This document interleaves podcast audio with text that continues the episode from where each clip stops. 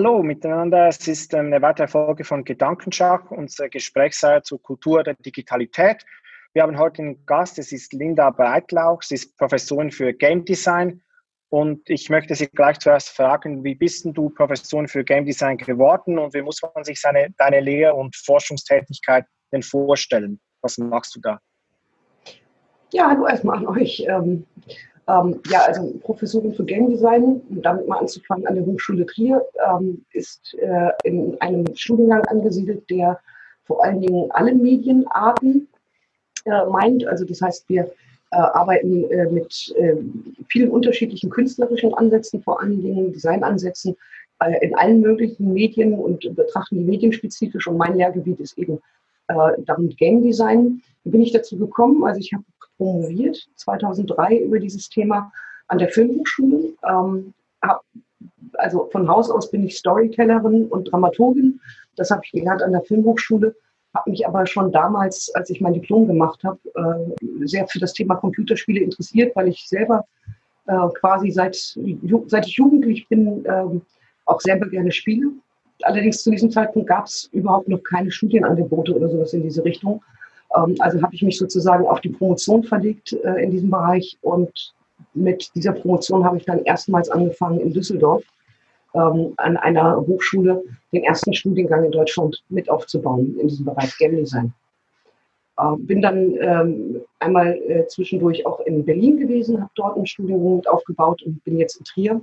Äh, und was in Trier eben so besonders toll ist in der Hochschule, also mal abgesehen von der super tollen Gegend hier, ähm, äh, die, da wo andere Urlaub machen, ne, das ist wirklich total schön hier, ähm, haben wir natürlich den ganz großen Vorteil, ähm, mit den Informatikern zusammen, mit einem Studiengang, der auch schon seit 2007 existiert, ähm, den größten Ausbildungsstandort in Deutschland stellen zu können für das Thema Spieleentwicklung. Äh, und das in so einem Dreiländereck. Das heißt, also wir sind auch quasi mitten in Europa, äh, wo wir im Prinzip ja, das Thema Spieleentwicklung ganz nah in Frankreich oder in, Belgien und so weiter ja auch ein internationales äh, wichtiges Thema ist. Jetzt ist es ja so, dass man sagen könnte, dass es so einen Job wie dein gibt, müsste ja eigentlich ein Zeichen dafür sein, dass Gaming in der Gesellschaft anerkannt ist oder anerkannter als zuvor und auch als ein Bereich gesehen wird, der eben auch äh, aufgegriffen werden muss. Wenn du jetzt aber sagen müsstest, mal abgesehen von, von, von dieser Perspektive, ähm, was würdest du einschätzen, welche Rolle spielt im Gaming an sich in der Gesellschaft, vielleicht auch speziell auch in, der, in Deutschland und wirklich so im Kontext der Kultur der Digitalität? Also wie würdest du es einschätzen? Also ich glaube, es sind zwei Punkte, die man betrachten muss. Also wenn wir über Lehre und Ausbildung, Studium und so weiter sprechen, sprechen wir von Spieleentwicklung, also Game Development, Game Design. Also das heißt, die ganze Produktion dahinter, wie ein Spiel entsteht. Äh, und das machen wir natürlich an Hochschulen oder überhaupt in Ausbildungsstätten äh, nicht in den Bereichen, die häufig so bekannt sind. Also wir machen keine sogenannten Triple-A-Titel, äh, irgendwie ne, Blockbuster, die man eben so aus den USA überwiegend kennt, sondern wir machen kleine Indie-Titel, ähm, die häufig auch tatsächlich einen künstlerischen oder gesellschaftskritischen, vor allen Dingen so einen Indie-Ansatz haben. Ähm, und das ist ein Bereich, der ist total spannend für Hochschulen, gerade ähm, im Kontext äh, der Potenziale, die da auch gerade im Lehrbereich noch schlummern, im therapeutischen Bereich schlummern, ähm, wo wir so viel Neues, auch neue Wege auch beschreiten können auf, auf innovativen äh, Gebiet. Also sprich, keine Ahnung, Technologietransfer fällt da drunter. Ne? Wir experimentieren mit VR, AR, Motion Capturing und so weiter. Ähm, äh, das ist so, so, so dieser Bereich des, der Spieleentwicklung ähm, der noch nicht so wahnsinnig lange verankert ist, auch in der Ausbildung, erst recht nicht in Hochschulen. Mhm. Ähm, der andere Bereich Gaming, das ist sozusagen ja die Seite äh, der Konsumenten, mhm. äh, der äh, E-Sportler, der E-Sport-Szene, der ganzen Communities, die weltweit sind.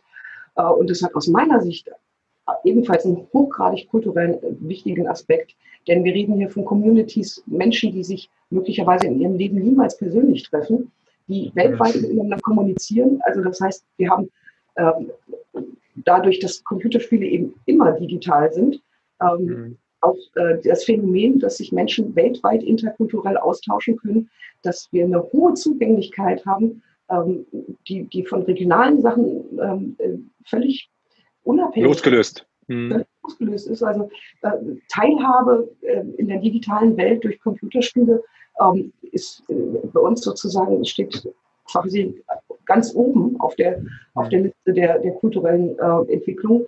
Äh, und deswegen und zu Recht sind Computerspiele ja auch Kulturgut äh, und schon lange als Kulturgut anerkannt. Davon abgesehen, wie gesagt, aus der Macherseite ist es natürlich Kultur, Kunst, ähm, alles, äh, was dazu gehört, ein, ein künstlerisches Werk zu erschaffen, von, aus, aus dem Nichts sozusagen. Ne? Das äh, erfordert unglaublich viele Kompetenzen, äh, unglaublich viel Engagement. Ähm, aber eben auch ganz viele Möglichkeiten, weil man medienspezifische Eigenschaften hat, wie das Interactive Storytelling beispielsweise, was es in anderen Medien gar nicht gibt und woraus sich dann nochmal zusätzlich unglaubliche Potenziale entwickeln. Kannst du das kurz noch etwas genauer erklären, was man sich darunter unter diesem Storytelling vorstellen muss, wenn jetzt Menschen, die keine Spiele spielen, ähm, was ist so das Besondere an Geschichten, die in Computerspielen erzählt werden können? Oder was ist eine Geschichte, die dir vielleicht besonders gut gefällt? Ähm, wie, wie, man sich da reindenken kann, wenn man jetzt nicht zu den Spielenden gehört? Ähm, man muss sich das vielleicht so vorstellen, ähm, ich äh, schaue einen Film ähm, und schlafe dabei ein, der Film läuft weiter. Und es wird dieselbe Geschichte erzählt. Natürlich rezipieren Menschen den Film jeweils anders, das ist gar keine Frage. Bei einem Computerspiel ist es aber so, wenn ich äh, nicht aktiv bin, nicht interagiere mit dem Spiel, dann wird es auch nicht weitergehen. Also das heißt, man wird zum Co-Autor, zum, Co-Autoren eines Spiels ähm, und kann auch durchaus unterschiedliche Dinge ähm, entscheiden, in eine ganz andere Richtung gehen. Das heißt, das Spielerlebnis kann bei jedem Menschen komplett unterschiedlich sein, weil sie sich auch anders entwickelt, einen ganz anderen Rhythmus annimmt. Übrigens etwas, was gerade für den Bereich Lernen total spannend ist. Ne? Kann es langsamer, schneller spielen und gerade dieser ganze Lernbereich kann davon unglaublich profitieren, weil jeder seinen eigenen Rhythmus hat. Das heißt, das Storytelling wird viel individueller, viel, ähm, viel mehr auf, auf, auf die Menschen selber abgestellt. Also man ist gar nicht mehr unbedingt Konsument, sondern man ist äh, zum Teil Mitgestalter, Mitentwickler und Mitinspirator. Und gerade wenn es um solche Sachen wie, wie äh, gesellschaftliche ähm, Aspekte geht, also sozialkritische Aspekte oder sowas. Ähm, das passiert in einem Spiel nochmal ganz anders als in einem Film, wo man das, wo andere Figuren etwas spielen, vielleicht auch kritisch sind, aber in dem Moment, wo ich eine Entscheidung treffen muss, die mich auf mich selber zurückwirft, also wirklich mir selber ein Spiegel vorhält, ähm, gibt es nochmal ganz, ganz andere Möglichkeiten, ähm, ja, das Thema kulturelle Auseinandersetzung oder kritische Auseinandersetzung zu reflektieren. Was natürlich auch hast du da ein Beispiel im Kopf, weil du sozialkritisch, glaube ich, schon zweimal gesagt hast. Was, was, was hast, ich habe das Gefühl, du hast ein konkretes Beispiel im Kopf. Was wäre das denn? Ich habe viele. Also ein Beispiel ähm, ist schon ein paar Jahre alt, war ja das Back of the Line von, von Jäger damals, ähm, die äh, ja im Prinzip einen Third-Person-Shooter gemacht haben, was zu der damaligen Zeit, als das Spiel rauskam, noch mitten in der Killerspieldebatte war. Ähm, und im Prinzip als heute ne, gilt als, der, als eines der ersten tatsächlichen Antikriegs- äh, Spiele verglichen mit Apocalypse Now, weil es ähm, tatsächlich mit den Erwartungen, die Spielerinnen normalerweise an so einem Genre haben, komplett gebrochen hat und plötzlich wirklich ähm, man da vom Rechner sitzt und sagt, diese Entscheidung will ich eigentlich gar nicht treffen äh, und, und total auf sich selber zurückgeworfen hat. Oder eben, es gibt eine Menge Indie-Games. Es gibt ein tolles Studio in, äh, in, äh, in Polen, 11-Bit-Studios, die haben sind bekannt geworden mit This War of Mine, wo man ähm, äh, seine Spielfiguren versuchen muss, äh, in, in, einem Bürgerkrieg, also das sind Zivilisten, die muss man versuchen, in einem Bürgerkrieg, äh, dass sie diese Zeit überlegen, in, in, in der man sozusagen für sie auf, verantwortlich ist. Oder ähm, nach das Nachfolgespiel Frostpunk, wo man eine neue Gesellschaft in der Postapokalypse aufbauen soll und dazu verleitet wird, ähm, unmenschliche Entscheidungen zu treffen ähm, und dann damit aber auch konfrontiert wird. Also eine ganz andere Form der Rezeption, wie wir es aus anderen Medien kennen, die eben dieses Potenzial natürlich haben, ähm, wirklich Dinge, die auf der Welt auch wirklich nicht gut laufen, hervorragend kritisch zu reflektieren. Darüber hinaus gibt es wirklich einen ganz, ganz, ganz spannenden Punkt, nämlich ähm, alles, also auch gerade unsere momentane Situation, voller Probleme, voller Fragestellungen, voller Ängste und einer unfassbar hohen Komplexität. Ja? welcher Virologe hat jetzt recht, welche Virologe und so weiter. Ähm, Computerspiele können Komplexität verständlich machen. Also das heißt wirklich ganz komplexe Systeme äh, so verständlich machen, dass man sie viel besser begreifen kann und handeln kann. Ich kann selber etwas aufbauen im Spiel in einer Simulation äh, und sehen, was dann passiert. Äh, und äh, selber sozusagen, wir nennen das immer Probehandeln und Selbstwirksamkeit. Also dieses Selbstwirksamsein, okay, wenn ich das und das mache, dann geht das schief. Also mache ich es lieber anders oder besser. Ähm, und diese Form der Reflexion ähm, und des immer wieder neu Ausprobierens ähm, ist sowohl für den Bereich sozusagen im Serious Games Bereich total spannend, aber auch im, im, im Bereich der Unterhaltung, wo wir ja durchaus auch immer kritisch hinterfragen können. Es gibt ja viele auch äh, sozialkritische Themen, auch in Unterhaltungsfilmen, ähm, die sich hier nochmal ganz anders reflektieren lassen. Hm.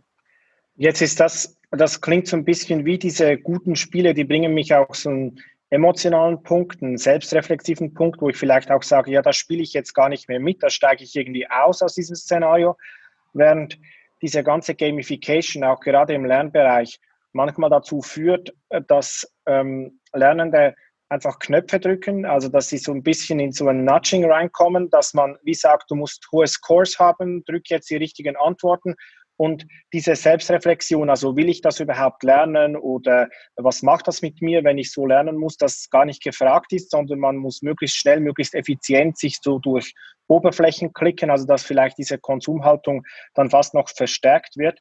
Ähm, Gibt es da so Kriterien, wo man sagen kann, wie das ist eine gute Form von Gamification oder eine gute Form von Spiel?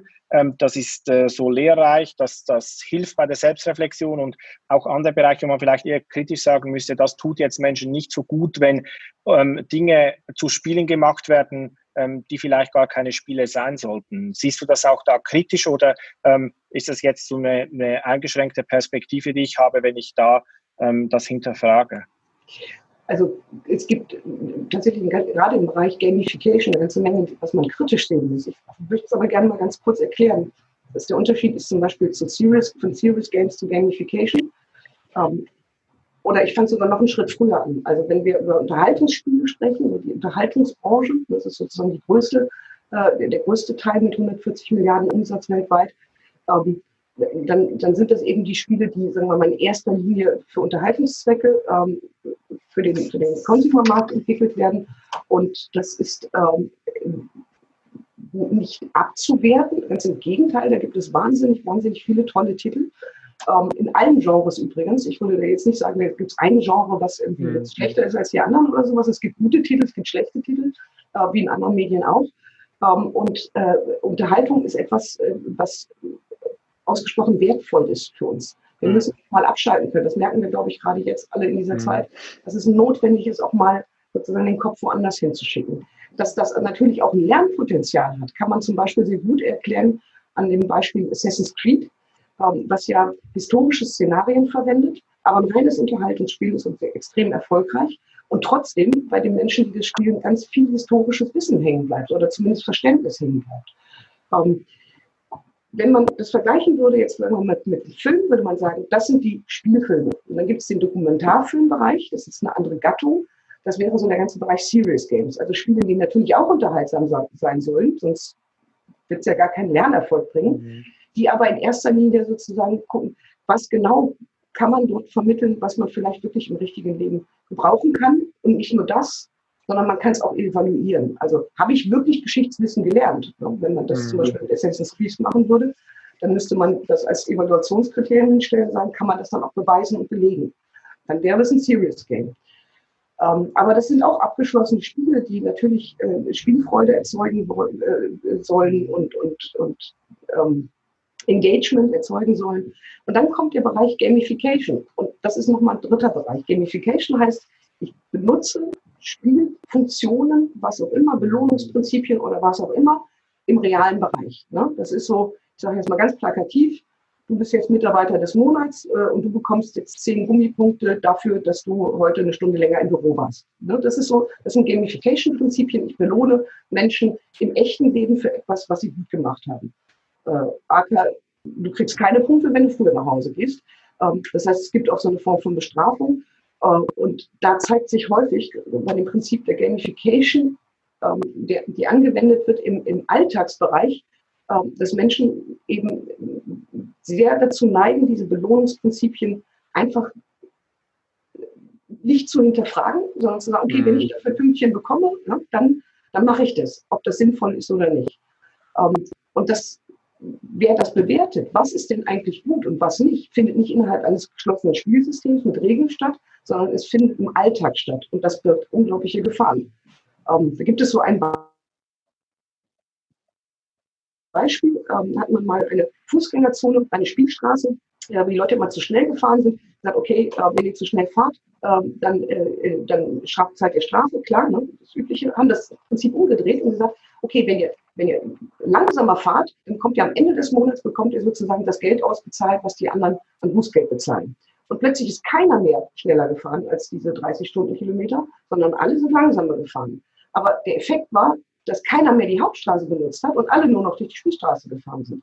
Das ist ein typischer Gamification-Effekt. Deswegen muss man bei sowas extrem aufpassen, dass es das, was man eigentlich erreichen will, auch wirklich erreicht werden kann und der Effekt nicht umgedreht wird, weil es eben nicht in einer geschlossenen, fiktionalen Welt stattfindet, sondern plötzlich im Alltag. Da habe ich ein gutes Beispiel aus Indien. Da habe ich mal ein Video gesehen, wo sie die Ampel, weil in Indien hupen die wohl alle an der Ampel immer. Und da haben sie es wohl so hingeschaltet, dass wenn jemand hupt, dass dann die Sekundenanzeige, die Anzeigen, wann es wieder grün wird, nochmal nach hinten springen. Das heißt, je mehr Leute hupen und, es lauter wird, umso länger musst du warten. Und die sind völlig ausgerastet, aber es hat, hat wohl funktioniert irgendwie. das war ein ganz witziger Ansatz. Das ist ein ziemlich gutes Beispiel zum Beispiel. Ja. Jetzt müssen wir über Fortnite sprechen, Dejan. Jetzt musst du erzählen, was da mit Travis Scott läuft. Ja, genau. Ja, wir hatten, ähm, also Philipp und ich hatten uns mal darüber unterhalten gehabt. Und haben gedacht, da fragen wir eine Expertin, was sie dazu sagt, inwiefern denn solche Events mit Fortnite tatsächlich auch eine kulturell eine neue Ebene eröffnen? Oder ob es einfach, ist es tatsächlich nur einfach nochmal eine, eine weitere Möglichkeit der Kommerzialisierung, das heißt, irgendwie Geld einzunehmen oder irgendwie an, an Leute ranzukommen. Ähm, wie würdest du das denn einschätzen? Weil ich tatsächlich, ich habe das, ich hab das damals gemacht, also ich bin auch rein und wollte aber für mich so schauen, als, als aus der Spielerperspektive, wie ist das für mich das Erlebnis? Und ich hatte schon, ich bin jetzt nicht der, der erfahrene Fortnite-Spieler äh, Fortnite hier, aber ich, ich, ich fand es schon besonders, weil ich eben auch tatsächlich dann innerhalb dieses, dieses Events mich mitbewegen konnte, mitgenommen wurde, verschiedene Perspektiven eingenommen habe. Ich hatte das Gefühl, ich bin Teil dieser Story und ich bin nicht nur passiver Zuschauer. Und das fand ich echt besonders. Und zu wissen, dass ganz viele es gleichzeitig machen, das, das kann noch mal hinzu. Man muss vielleicht noch kurz erklären, also ähm, für die, die das jetzt nicht wissen, von denen die ja. zuhören oder zuschauen, bei Fortnite gibt es sowas wie Konzerte und andere Anlässe, wo es nicht mehr darum geht, das Spiel zu spielen, sondern wo man eigentlich, wie man ist, in dieser Fortnite-Umgebung an einem Popkonzert oder Rap-Konzert oder was auch immer dann da läuft. Ja, Entschuldigung, das wollte ich nur noch kurz ergänzen. Jetzt die Antwort von Genau, vielleicht noch, noch mal eine, eine weitere Ergänzung. Es gab zuvor wohl auch eben so diese Geschichten, dass Leute da Auftritte hatten. Also jetzt danach war es nochmal so ein Event vor, ein paar, vor kurzem erst wieder, wo drei DJs aufgelegt haben. Das, da war ich jetzt auch dabei. Das fand ich jetzt, war schon, war schon gut, aber es war eigentlich tatsächlich so, okay, ich schaue mir jetzt einfach in Fortnite die DJs an. Aber so, das war nicht das Gleiche. Das eine Event war schon was Besonderes, äh, weil eben auch er, auch es wurde auch so programmiert. Das heißt, dass du durch die Welten durch bist und das, das war echt eine ganz andere Ebene. Und da würde ich aber deine Einschätzung wissen als Expertin. Also es ist tatsächlich auch nicht das erste Mal, dass es sowas gab, sowas wie, wie Online-Konzerte äh, mit, mit Avataren der Spieler gab es ja zum Beispiel auch in World of Warcraft schon und solche Geschichten. Okay. Äh, und es sind wirklich einmalige äh, Community-Erlebnisse. Ne? Man, man, kann den, den Künstler auf der Bühne sehen, ne? der, der rappt, und alle Spielfiguren können das ebenfalls tun. Ne? Die, die stehen dann da mit Leuchtdioden oder machen eben diese äh, Tanzschritte mit, was ja möglich ist. Ne? Die Avatare kann man ja dann entsprechend, ähm, äh, entsprechend durch, durch Kommandos dann mit, mit tanzen lassen und äh, äh, das, was daran eben so besonders ist, ist, was ich eben schon gesagt habe mit diesen Communities, die sind eben weltweit.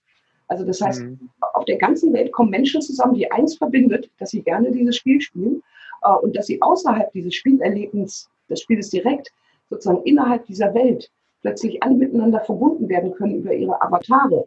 Ob jemand, der, jetzt äh, zu Hause im Rollstuhl sitzt, ähm, der, der, tanzt dann eben auch damit. Und, äh, mhm. man hat alle, alle haben dasselbe, sozusagen dasselbe gemeinsame Gefühl. Das ist unfassbar großartig, weil sowas in der Regel auch nur einmalig ist und ne, ähm, wenn man, so wie jetzt auch gerade, ne, eine Situation hat, dass man gerade keine Party machen kann, ähm, mhm. ist das natürlich nochmal so eine Chance einer großen Verbundenheit, die man herstellen kann.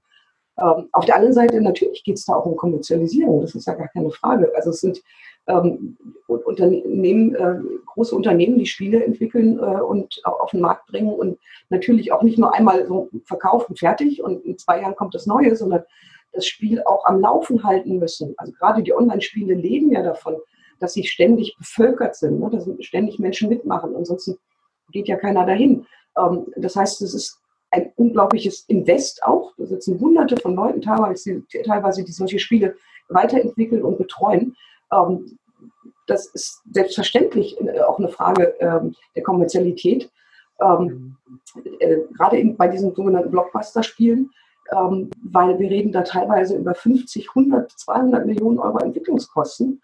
das muss ja auch irgendwie verdient werden.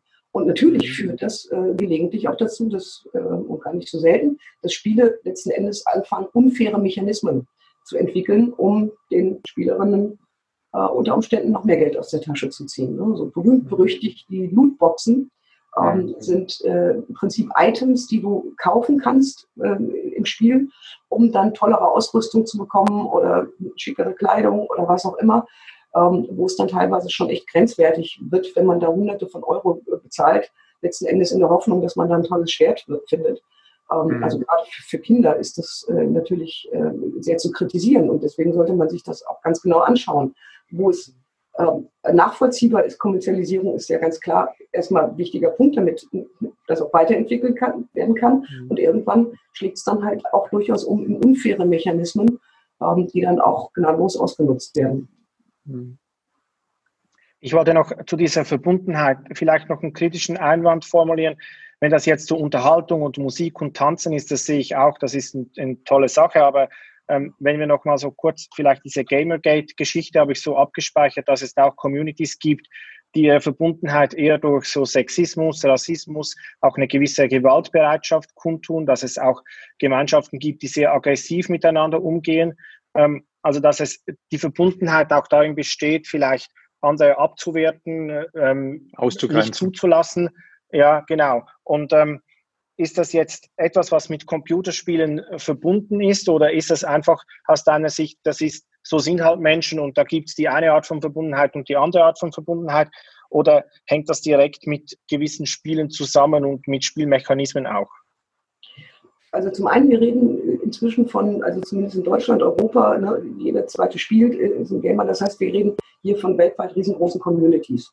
Und ähm, da gibt es, man, wir sprechen immer so gern von toxischen Communities. Ähm, mhm. Zum Teil manchmal mit dem Spiel selber zu tun haben, weil so bestimmte Spielmechanismen das ein bisschen herausfordern, weil die antagonistisch sind oder weil sie eine bestimmte Zielgruppe ansprechen, die besonders darauf ansprechen. Entschuldigung, das hat aber ähm, mit dem, was du gerade gesagt hast, erstmal noch gar nicht so viel zu tun. Ähm, sondern ich meine, wir haben Sportvereine zum Beispiel, ja, die ähm, äh, grundsätzlich äh, sich äh, verschreiben, gemeinsam solidarisch zu sein, Hauptsache dabei sein und so weiter. Und auch dort findest du ähm, äh, Strukturen, die diskriminierend und sexistisch sind äh, ne, und, und sogar bis hin zu, keine Ahnung, ne, warum bezahlen bezahlt die Bundesliga Frauen äh, oder warum, ne, Frauen, die in der Bundesliga spielen, ähm, verdienen deutlich weniger äh, als, als Männer. Ne? Kann man ja auch durchaus was daraus ableiten. Also ja, es ist natürlich immer auch ein Spiegel der Gesellschaft. Ähm, mhm. Dass es Spielmechanismen gibt, die manche Communities oder manche Menschen, die gerne dazu neigen, sich abzugrenzen oder sich herablassend über andere zu äußern, vielleicht äh, sich in bestimmten Communities treffen, das will ich überhaupt nicht bestreiten, das ist gar, gar keine Frage. Ne? Ähm, aber letzten Endes äh, sind nicht Spiele daran schuld, genauso wie der Fußball nicht daran schuld ist, ähm, mhm. sondern es sind die Menschen letzten Endes, äh, die ähm, ja, mit bestimmten äh, äh, Vorurteilen oder was auch immer geprägt durch die Welt laufen und dort einfach ihre Communities suchen, die sie bestätigen. Das, äh, das, ist nicht sozusagen ursächlich ans, ans, Spiel zu knüpfen, sondern ursächlich an die Menschen, ähm, die sich solche Communities suchen. Danke. Ich habe noch eine Frage, wenn du jetzt schon über den Sport gesprochen hast. In den letzten Wochen hat man gesehen, dass viele Sportvereine und die Ligen, dass die versucht haben, ein Ersatzprodukt zu schaffen für den Sport, der nicht stattfinden konnte. Und die haben dann entsprechend Computerspiele, also in den USA haben viele Basketballspieler, haben dann Basketball miteinander an, an, an diesen Videokonsolen gespielt und ähm, viele andere Spiele auch. Man hat die Radfahrer gesehen, die einfach virtuell Rad gefahren sind in einem Spiel drin. Ist das eine Tendenz, die wir, denkst du, das werden wir ohnehin beobachten, dass sich so eine Verschiebung von Sport zu E-Sports, wird sich das so ergeben oder ist das jetzt einfach, das war das ein Lückenbüßer für die Zeit, in der es keinen Sport gab oder ist das wirklich so die Zukunft? Also es ist nicht erst seit dieser Krise so, dass äh, mehr und mehr Sportvereine beispielsweise auch äh, E-Sport liegen äh, gegründet haben oder eingekauft haben oder was auch immer, sondern das war sowieso eine sichtbare Tendenz. Da hat sich in den letzten Jahren unglaublich viel getan, auch wenn E-Sport als Sport nicht anerkannt ist, zumindest in Deutschland nicht. Ähm, und es ist, ich kenne selber einen Basketballverein äh, und, einen Handballverein, die auch eine eigene E-Sport-Liga haben äh, und die werden eigens moderiert, die haben eigene Communities ähm, aber das ersetzt ja den Sport selber nicht. Das hat auch nie mhm. irgendwann jemand behauptet, sondern es ist einfach eine andere Form des Sports. Ne? Das ist gar, gar keine Frage. Man braucht auch andere Fähigkeiten dafür. Wenn ich gut Handball spielen kann, heißt das noch lange nicht, dass ich guter E-Sport-Handballer bin. Mhm. Ähm, äh, und insofern, ja, das kam jetzt vielleicht nochmal zusätzlich dazu. Das ist schon eine hohe kognitive ähm, Herausforderung, äh, äh auch Profi-E-Sportler zu sein. Ne? Und äh, ich weiß, dass viele E-Sportler ähm, auch körperlichen Sport machen, weil das ansonsten, also als Ausgleichssport machen, weil das ansonsten überhaupt nicht zu leisten wäre. Diese unheimlich hohe kognitive ähm, Konzentration, die da erforderlich, um wirklich mitspielen zu können ne, auf hohem Niveau. Ähm, ja, also das heißt, ich glaube, dass diese Tendenz auch durchaus weitergeht, aber auf jeden Fall nicht so, dass das eine das andere ersetzt, sondern nur ergänzt. Jetzt hast du gesagt, jeder Zweite spielt. Und ich habe mir das mal von diesem, äh, vom äh, Gaming-Verband oder was wieder genau heißt, haben wir die Zahlen angeschaut letztes Jahr, wo ich gesehen habe, dass tatsächlich auch in Deutschland äh, die Anzahl der Menschen, die spielen, immer mehr zunimmt und der, das Durchschnittsalter auch immer jünger wird. Das heißt, ähm, also es, man erreicht immer mehr. Wie was meinst du? Das wird immer älter, das Durchschnittsalter. Das ja, genau, richtig, ja, genau, so rum. Ja, genau. Richtig, wird immer älter, genau, weil eben die Generation immer dementsprechend mitwächst mit den Spielen. Das heißt, ähm, für mich war, ist die Überlegung, die ich hatte, ob du glaubst, äh, dass eventuell ist es so eine Frage von Jahrzehnten, dass vielleicht Gaming noch stärker Teil der Kultur ist oder in der Kultur der Digitalität eine Rolle einnimmt, als aktuell ohnehin schon tut? Und, oder glaubst du, dass eventuell so ein Schub kommen könnte über so populäre Spiele wie jetzt Fortnite? Also wie, wie schätzt du das ein, wo man jetzt in zehn Jahren Gaming sich vielleicht befinden wird, gesellschaftlich? Also wenn ich mir die letzten zehn Jahre anschaue, ähm, wo es im Prinzip ähm, schon eine ein unglaublich sichtbare ähm, Entwicklung gab von Nischenprodukt, worüber man nur in äh, Special Interest Zeitungen liest, bis hin zu ähm, völlig selbstverständliches äh, auch Konsumgut tatsächlich, was auch in der, Fach, äh, in, in der General Interest Presse äh, besprochen wird, ähm, und zwar sehr viel differenzierter, als das noch vor ein paar Jahren der Fall war. Nicht, äh, oh, das ist ein, ein First-Person-Shooter und damit ist es automatisch schlecht, sondern man schaut sich endlich mal an, so wie man das auch bei Büchern und Filmen macht. Okay, was mhm. ist der Inhalt, was ist die Aussage, was ist ähm, eigentlich äh, die Qualität des Spiels und ähm, man bespricht es inzwischen eben viel mehr auch auf dem Niveau ähm, als Kulturgut, äh, was es ja mhm. auch ist. Und das ist auch richtig so. Ich meine, alle jungen Menschen wachsen damit auf. Äh, ist ja vielleicht in unserer Generation nicht so selbstverständlich gewesen. Ähm, aber die jungen Menschen wachsen alle damit auf. Es ist ein von anderen Medien. Es gibt Bücher, es gibt Filme, es gibt Spiele, äh, es gibt alles Mögliche. Äh, es ist ein, ein Thema davon. Und insofern wird es natürlich in zehn Jahren noch mehr als jetzt eine absolute Selbstverständlichkeit sein, dass Computerspiele ein ganz normales Massenmedium ist, was man genauso kritisch und, und, als, und gleichzeitig als Kultur betrachten muss wie alle anderen Medien auch. Mhm. Abgesehen, also diese Meinung habe ich auch schon vor zehn Jahren vertreten. Ähm, mhm. Aber da, da, da äh, musste man sich äh, eigentlich immer noch damit auseinandersetzen, mit ganzen medienpädagogischen Aspekten und so weiter und Wirkungsweisen und so weiter, wo, wo, wir in Deutschland schon sehr viel darüber forschen, gerade über das ganze Thema Medienpädagogik. Ne? Da sind wir mhm. in Deutschland forschungsstärksten, forschungsstärksten unterwegs. Ne?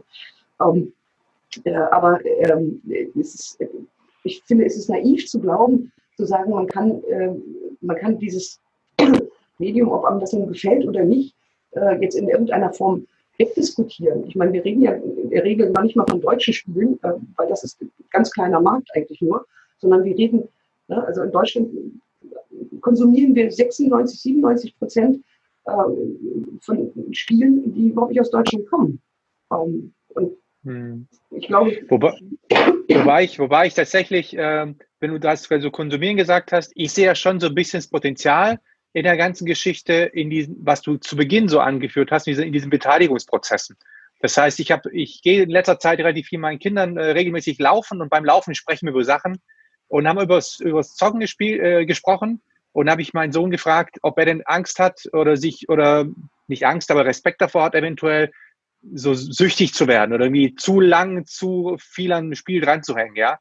Und da hat er gemeint, nö, glaubt er nicht. Und ich sage, wieso glaubst du es nicht? Er hat gemeint, ja, äh, er hat einfach sich beobachtet, dass er immer wieder Spiele gut findet und auch echt dann Bock auf die Spiele hat, aber nach einer gewissen Zeit einfach dann das Interesse nachlässt.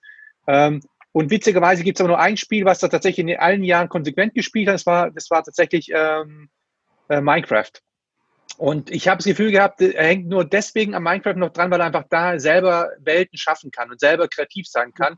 Und habe ich auch überlegt, eben ein bisschen erzählt, dass man so Maps zum Beispiel ja dann irgendwie kaufen kann, auf die man dann bespielen kann. Und dann, da, ich, ich weiß nicht, vielleicht gibt es ja jetzt Minecraft, die zuhören, die sich besser auskennen, aber ich es richtig verstanden habe, ist es nicht möglich, dass man jetzt als, als Minecraft-Nutzer selber so Maps erstellt und die dann irgendwie anderen zur Verfügung stellt. Aber wenn das gehen würde, das fände ich ja schon ziemlich geil. Also ich sehe da, ich sehe tatsächlich ganz viel Potenzial drin, gerade in diesen selbst entwickeln lassen, selbst machen lassen und nochmal so ein bisschen, was wir so über das Web haben mit dem Blog-System und sozialen Netzwerken, dass man das im Spielebereich eigentlich auch hat, dass man einfach viel mehr so Welten schaffen kann und die mit anderen Leuten teilt und weiterentwickelt. Also du kannst, du kannst eigene Server aufsetzen, du kannst andere einladen und äh, äh, gerade Minecraft ist ein wahnsinnig gutes Beispiel. Es gibt äh, inzwischen ganz viele Gruppen, ähm, die sich in sozialen Netzwerken, Discord oder Facebook oder sowas zusammenschließen, Lehrerinnen, äh, Pädagoginnen und so weiter, die ähm, mit Minecraft tatsächlich in der Schule arbeiten. Äh, in Skandinavien ist das sogar ein Lehrfach. Also man muss sich das einfach vorstellen. Es ist im Prinzip ein riesen Baukasten, Sandbaukasten mit unendlich vielen Lego-Steinen, ja, ja. äh, ein paar zusätzlichen Features, wo man ähm, zusammen, weiß ich, wo man das craften kann. Das heißt, wenn ich ganz platt gesagt ein paar besondere Lego-Steine zusammensetze, entsteht daraus was Neues und dann kann man mhm. plötzlich Häuser mit Glas versehen und so weiter. Es ist irrsinnig, was da, was da für, für, für Möglichkeiten gerade im kreativen Bereich stecken, weswegen Lehrer es ja auch tatsächlich benutzen und verwenden. Ne? Mhm. Und äh, eine Klasse mal kennengelernt ähm, äh, auf dem Next Level Festival, da war der Lehrer mit seinen Schülern da, Schülern da ähm, und die haben dann vorgestellt, was sie da alles im Erdkundeunterricht äh, und im Sozialkundeunterricht gemacht haben, unter welchen Fragestellungen. Also viele dieser Spiele, die eigentlich ursprünglich als Unterhaltungsspiel gedacht waren, lassen sich ganz, ganz hervorragend da einsetzen. Ähm, mhm. Weil natürlich der Vorteil von virtuellen Welten ist, dass sie eben mehr oder weniger unendlich sind. Und also ich stelle mir gerade Geschichtsunterricht immer wieder total großartig vor. Ähm, dass ich das tatsächlich erleben kann, ne? dass ich tatsächlich mhm. Leonardo da Vinci kennenlernen kann äh, in einem der Teile von Assassin's Creed. Ähm, mhm. Ist doch nochmal was ganz anderes, ein ganz anderer Zugang äh, zu, zu, den Möglichkeiten, ähm, die mir ein Buch bietet. Auch, natürlich ist ein Buch nicht schlecht, wir lesen ja alle auch mhm. gerne, so ist es ja nicht. Aber warum denn nicht auch diesen Zugang schaffen? Wir gucken ja auch Filme, um vielleicht so ein bisschen das Thema Visualisierung, ne, Geschichts, äh, äh, Filme ne, oder sowas äh, bieten ja auch nichts anderes als einen anderen Zugang. Ja. Und warum, was ist dagegen zu sagen, andere Zugänge zu haben, vor allem wenn du sie auch noch äh, so gestaltest, dass jeder daran mitwirken kann und nicht nur rezipieren kann. Ähm, mhm. Das bietet so unfassbar viele Potenziale und Möglichkeiten und ich finde die Einschätzung genau richtig. Niemals würde ein Game Designer sagen, äh, du musst den ganzen Tag zocken, dann ist alles mhm. gut. Das ist der Quatsch. Das ist eins von vielen Mediennutzungsmöglichkeiten, die aber ähm, Menschen auch viel stärker mit einbeziehen können, die Communities. Man muss schon auch, also meine Kinder, die, deren Umfeld, die spielen schon auch Minecraft, aber das, was unter dem Label Minecraft läuft, ist ein ganz einfaches Shooter-Mechanismus. Die bauen keine Welten. Ähm, also die spielen einfach ein anderes Spiel in einer dieser Welten drin, das schon vorgegeben ist. Und die Eltern denken dann manchmal, das klingt jetzt total gut nach Minecraft, aber ähm, eigentlich ist was anderes. Also so wie man sagt, ich lese ein Buch und, und was man eigentlich liest, ist ein, weiß nicht, lustiges Taschenbuch und die Eltern denken, ah super, ähm, die lesen jetzt was, aber eigentlich läuft da was anderes. Aber das ist ja auch wie weiter nicht schlimm. Ich würde einfach wie sagen, ich würde es jetzt nicht pauschal sagen, Minecraft, das ist jetzt alles wahnsinnig toll, was da läuft. Es gibt sehr viele ja, ja. tolle Dinge und dann gibt es auch Dinge, die einfach Mainstream-Konsum sind. Und du hast ja das auch am Anfang gesagt, Unterhaltung hat ja auch immer eine gute Funktion. Das ist auch wichtig, wenn ich mich unterhalten fühle. Das ist auch gar nichts Schlimmes. Aber es ist vielleicht nicht immer total pädagogisch wertvoll, was da läuft. Aber ich denke, mit jedem Spiel kann man was pädagogisch Wertvolles auch machen. Aber es ist mhm. vielleicht nicht immer, ja. Ja, aber müssen Kinder immer alles, was sie machen, muss das immer alles pädagogisch wertvoll sein? Nein, nein, klar. Absolut das mhm. Recht, sich mal zu erholen, zu entspannen, Freunde online zu haben. Ich glaube, gerade die jetzige Zeit zeigt, wie wichtig auch genau dieser mhm. Aspekt ist, soziales Miteinander zu haben. Und nein, ich würde auf gar keinen Fall sagen, alle Spiele sind toll oder ne, sämtliche mhm. Mods, äh, das Spiel ist vielleicht toll, aber Mods nicht. Natürlich, man muss sich das anschauen und ich finde, das sollten Eltern auch eigentlich tun. Also ich habe mit meiner mhm. Tochter immer zusammen gespielt. Und wir haben ähm, so tolle Sachen gemeinsam erlebt, weil wir, das ist ja ein Vorteil, also wenn ich ein Spiel zusammen spiele mit meiner Tochter, dann können wir uns dabei auch noch unterhalten, äh, was ja, mhm. wie beim Brettspiel auch, was ja, wenn ich einen Film gucke, blöd ist, ne, wenn da dauernd jemand dazwischen quatscht. Aber da kann man nochmal komplett neue Möglichkeiten des Miteinander erleben und, und äh, andere Gespräche führen und auch mal so ein bisschen tatsächlich, klar, den Alltag auch mal ein bisschen vergessen, sich selber sozusagen mit so einer Gemeinsamkeit belohnen, ich finde, das ist total wichtig. Und immer sozusagen den Aspekt dieses Pädagogik, das ist auch pädagogisch wertvoll, finde ich. Gemeinsam zu mhm. spielen, finde ich extrem pädagogisch wertvoll. Nur würde ich es nicht auf die Packung schreiben, dann kaufen es Kinder nämlich nicht, weil es langweilig ist. weil dieser Begriff einfach immer so überstrapaziert wird. So, Dejan, ich glaube, wir kommen zum Schluss ähm, des Gesprächs. Genau. Ähm, die Frage, die du immer stellst zum Schluss, die begebe ich auch gerne an dich. Und ja, ähm, bevor ich zur letzten Frage komme, will ich tatsächlich, also ich habe jetzt für mich jetzt als zentrale Erkenntnis mitgenommen, dass wir eigentlich jetzt ein Spiel entwickeln müssten, wo wir all die Daten, die wir jetzt äh, äh, gesammelt haben in den letzten Wochen, eigentlich einfließen lassen müssten und die Menschen eigentlich so ein Pandemiespiel spielen, wo sie, äh, wo sie dann eben sehen können, wenn sie das tun, was dann passiert, um so ein bisschen die Komplexität zu erfahren, sich zu trainieren und vielleicht auch besser damit umgehen zu können. Also falls uns Softwareentwickler oder Spielentwickler zuhören sollten, das ist euer Arbeitsauftrag. Und das Spiel gibt es auch schon, oder? Gibt, es im Prinzip. Ja, ja, ja, habe ich schon länger gespielt. Ja, ja, ja. Aber nicht so, aber vielleicht nicht so in dieser, dieser Konstellation, weißt also, das kenne ich ja nur mit äh, tatsächlich jetzt rein, also biologisch betrachtet. Das heißt, oder? So, du musst versuchen, die Leute, du bist der Virus, glaube ich, musst du versuchen, die Leute irgendwie umzubringen, richtig? Meinst du das Spiel? Ja, die ja. Idee von Plague Incorporated ist, ist im Prinzip die, du drehst das, das, das Spielende um und sagst, du willst nicht ja. die Menschheit retten, sondern du spielst das Virus und musst die Menschheit ähm, umbringen. Und was daran so interessant ist, ist, dass du verstehst, wenn du diesen Virus weiterentwickelst, warum der so gefährlich ist. Mhm. Ähm, und tatsächlich kann so ein Spiel äh, hervorragend eigentlich genutzt werden, um genau solche Dinge vorherzusehen. Ähm, wird mit diesem Spiel nicht gemacht, wäre aber grundsätzlich dafür geeignet. Ähm, mhm. Und ja, tatsächlich, wir hier in Trier entwickeln gerade ähm, auch äh, ein kleines Spiel zu diesem Thema. Ähm, es gab vor einiger Zeit ähm, den Stay Health Game, äh, Stay at Home Health Game Jam. Ähm, Stay Home Jam, so jetzt habe ich es.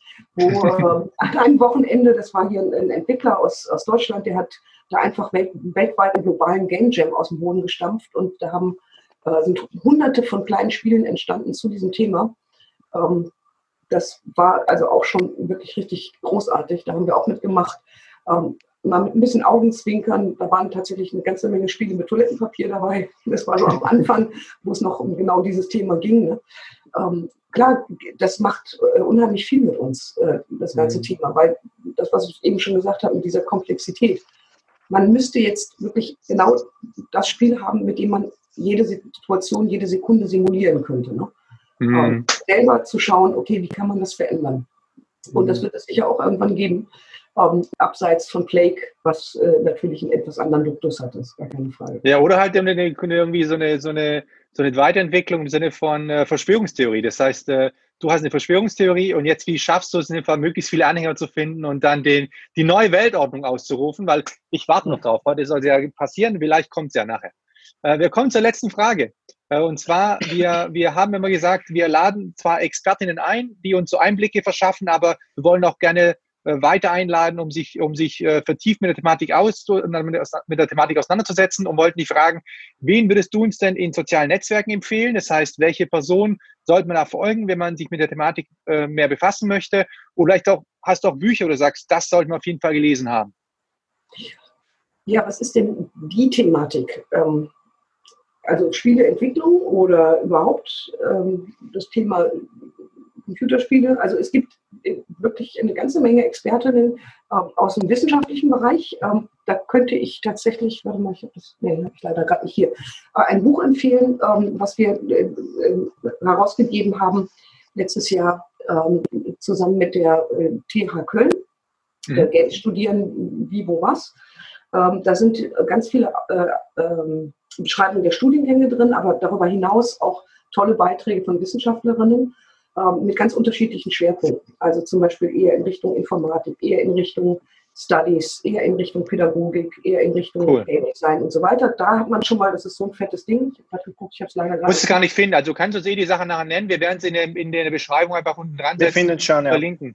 Genau. Und die andere Variante ist, man muss ja einfach nur mir auf Twitter folgen. Ich folge allen, die spannend sind. Super. Perfekt, perfekt. ganz herzlichen Dank für deine Zeit, Linda. Ich danke euch ganz herzlich und äh, ganz herzliche Grüße. Bleibt gesund. Ja, Ebenfalls. Danke. Ciao. Ciao. Ciao.